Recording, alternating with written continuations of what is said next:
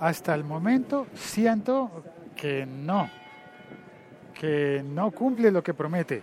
Una aplicación que te ofrece una versión actualizada en la que tiene una función específica y esa función no funciona, pues hombre, no cumple lo que promete.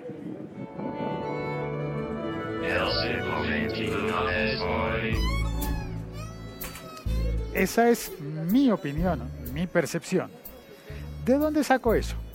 Bueno, te lo voy a contar ya mismo, después de hacer el resumen de lo que ocurrió en el capítulo anterior de El siglo XXI es hoy. Uh, en el capítulo anterior hablé sobre, sobre el Firefox, perdón, Firefox no, perdón, sobre el Fire Phone, el teléfono de Amazon y dije que conocía a una persona, dije que tenía un solo amigo con un teléfono Fire Phone. Bueno, pues ese amigo me escribió hoy, está todo, todo, achantado, decimos, en el callejero de Bogotá, por lo menos. Eso significa que se deprimió un poco, está triste por la noticia de que Amazon no continuará produciendo sus teléfonos. Pero bueno, me contó la historia y me, contó que lo compró en 200 dólares. Y eso fue antes de que el dólar subiera con respecto a las demás monedas y además la, la mía en particular, la moneda de mi país, eh, bajara puntualmente más que las otras. Así que yo pienso que hizo un muy buen negocio consiguiendo un buen teléfono eh, a un precio muy, muy adecuado, muy apropiado. Eh, ahora, lo malo es que no se va a seguir produciendo ese teléfono, pero bueno, vamos a ver si logramos, si logramos hacer que, que mi amigo, que además es narrador, narrador oral, vamos a ver si logramos convencerlo de que haga un podcast contando cuentos. Sería bellísimo. Pero bueno, estoy aquí para, no estoy aquí para soñar con podcast de narración oral. Bueno, sí estoy para eso. Pero estoy más hoy para contar mi experiencia defraudante con la aplicación de taxis Easy Taxi eh, y su versión colombiana. Esta, esta aplicación sirve para pedir un taxi y con el GPS el taxista sabe dónde estás tú, te viene a buscar, también la aplicación busca al taxista que esté más cercano y luego te lleva a tu sitio de destino y además ofrece la posibilidad de pagar con tarjetas de crédito. Muy bien, ¿cierto? Suena muy bien.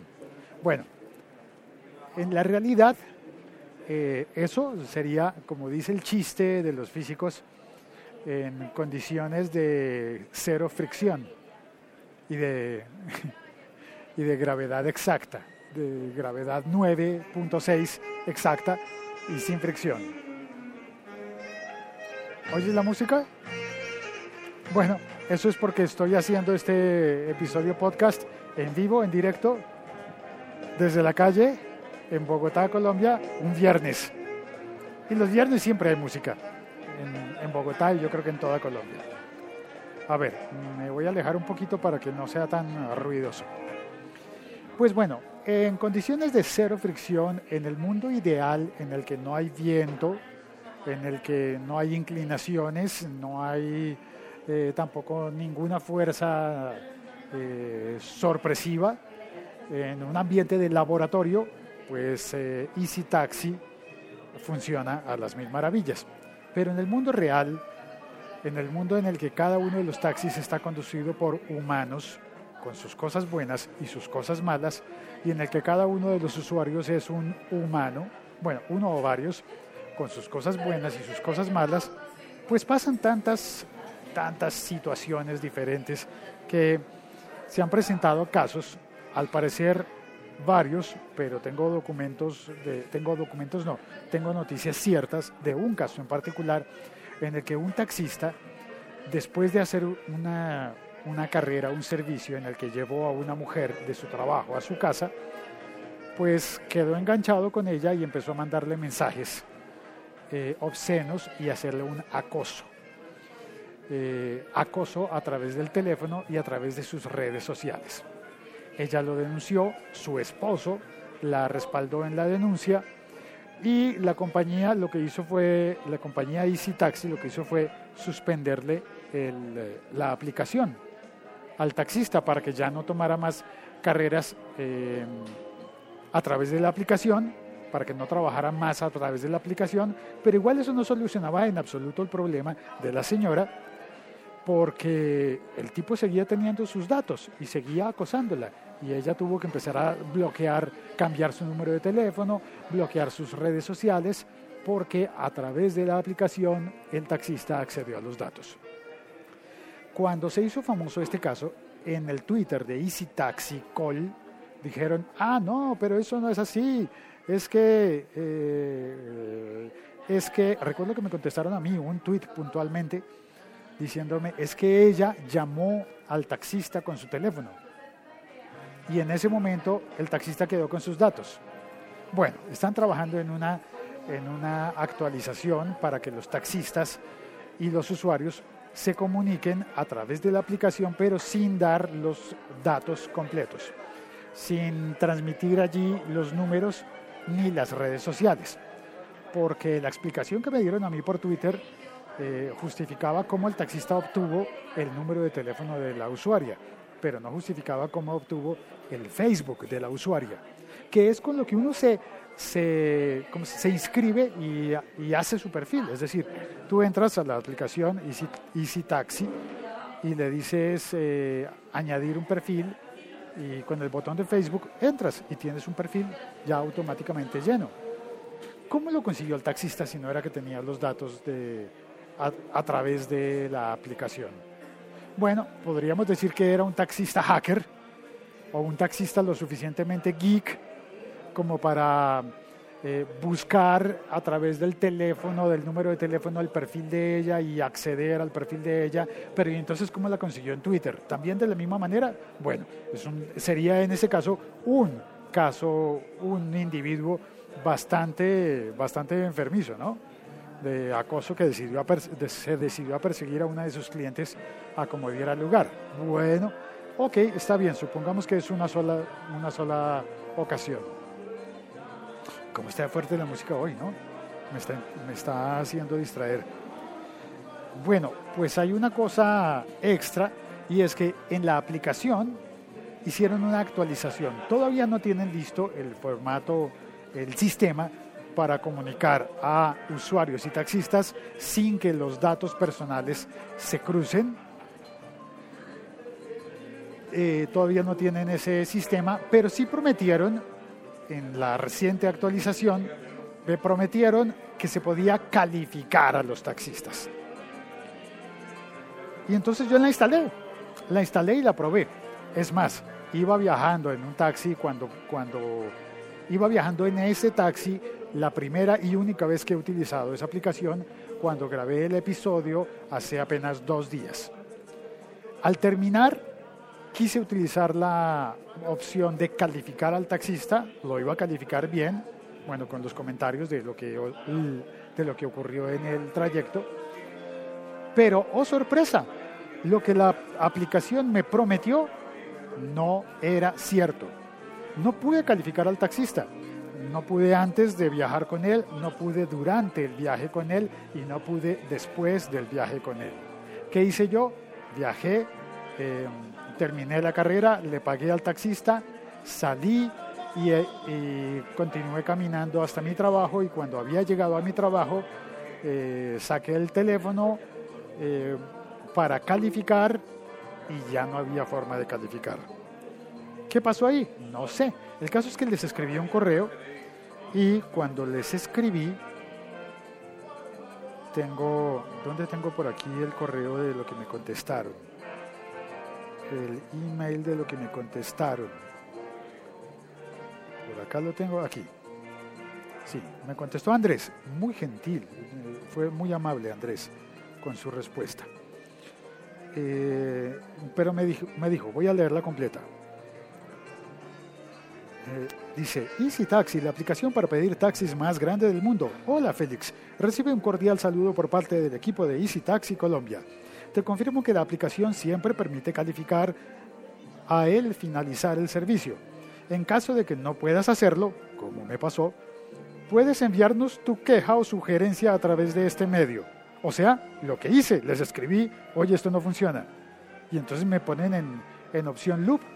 Eh, no, así sirve. Y si no te llega a servir, nos escriben el correo. Pues les escribí el correo y me contestan esto.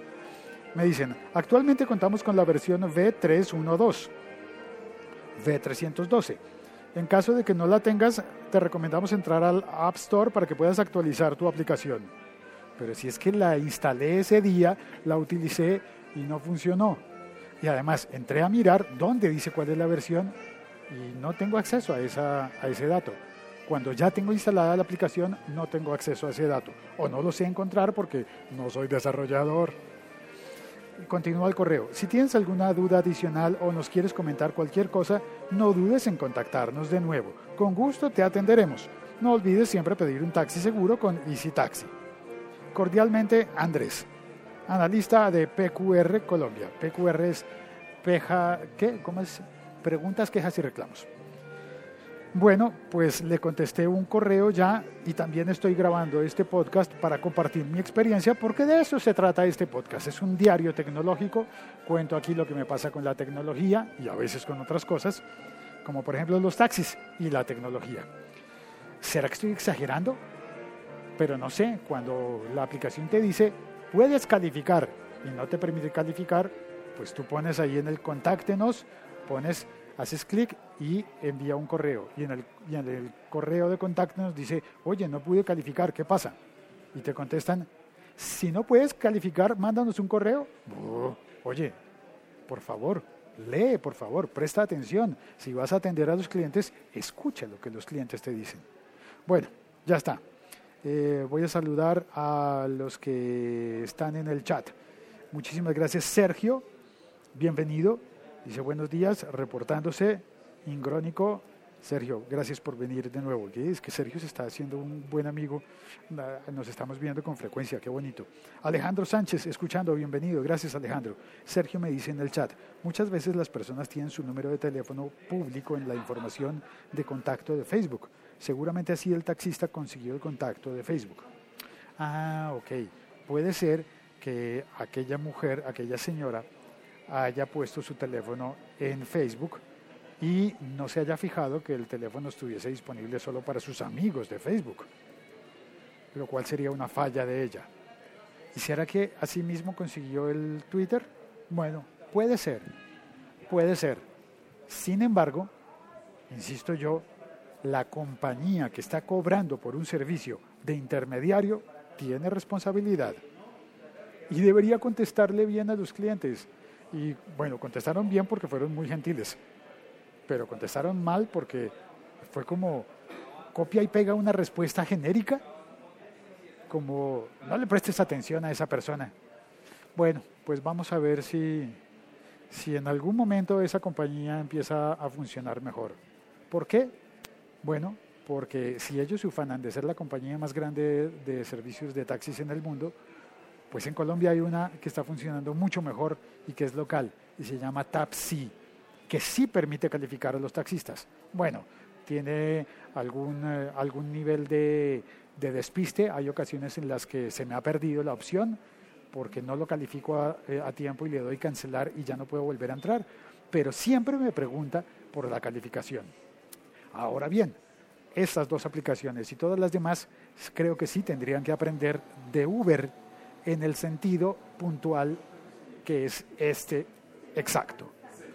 Uber, cada vez que tú vas a solicitar un servicio, te pide que completes la calificación del anterior. Es decir, no puedes volver a pedir un servicio si no has terminado de calificar al anterior conductor. Y pasa lo mismo, ojo, atención, con los conductores que califican a los pasajeros.